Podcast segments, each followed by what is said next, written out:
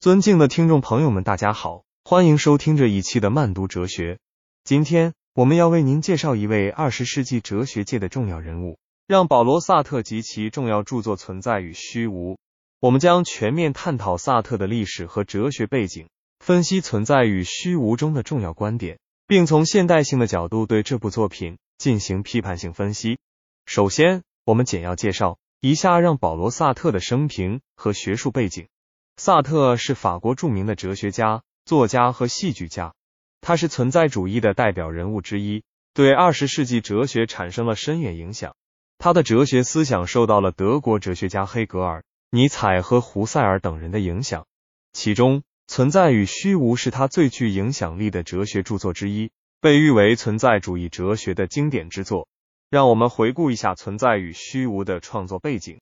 这部作品诞生于二战时期的法国。战争与生活的困境，使得人们对存在的意义产生了更深刻的思考。萨特试图通过这部著作来阐述存在主义的基本观点，以及人类在自由、道德和责任等方面所面临的困境。接下来，我们将详细分析《存在与虚无》中的核心观点和主题。首先，萨特提出了存在先于本质的观点。他认为，人类不像其他事物那样具有固定的本质，而是通过自己的行为。和选择来塑造自己的存在，在这个意义上，人类是自由的，因为他们可以通过自己的选择来决定自己的生活方式。其次，萨特强调了个体在道德和责任方面的困境。他认为人类是孤独的，因为他们只能依靠自己来判断是非善恶。在面对生活的种种困难时，人们无法逃避自己的选择，必须勇敢的承担责任。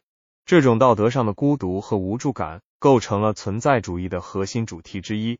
再次，萨特关注到了人类在现实生活中所面临的异化现象。他认为，人们在社会中往往被物化，成为他人眼中的客体，从而失去了主体性。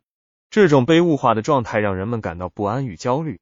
为了克服这种异化，萨特呼吁人们勇敢的面对自己的存在，充分实现自己的主体性。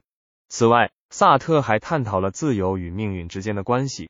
他认为，尽管人们生活在现实世界中，受到各种外在条件的制约，但他们仍然拥有选择自己生活方式的自由。人们不应该将自己的不幸归咎于命运，而应该勇敢的承担责任，争取自己的存在。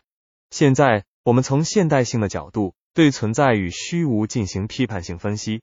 首先，我们必须承认，萨特的存在主义哲学为我们理解人类自由、责任和道德困境等问题提供了重要启示。然而，在某些方面，存在与虚无也存在一定的局限性。其一，萨特过分强调个体的自由选择，忽视了社会结构和历史背景对个体的影响。在现实生活中，人们的选择往往受到社会制度、文化传统和经济条件等因素的制约。因此，我们不能简单的将个体的命运归结为其自由选择，而应该关注社会结构对个体生活的影响。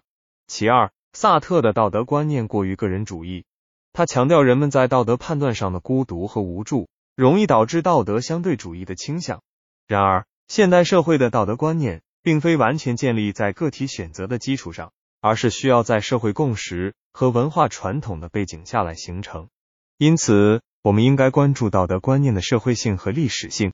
总之，存在与虚无作为存在主义哲学的经典之作，为我们理解人类存在的困境。提供了宝贵的启示。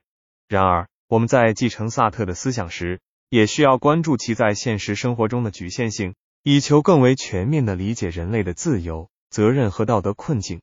这一期的慢读哲学就到这里，我们下期再见。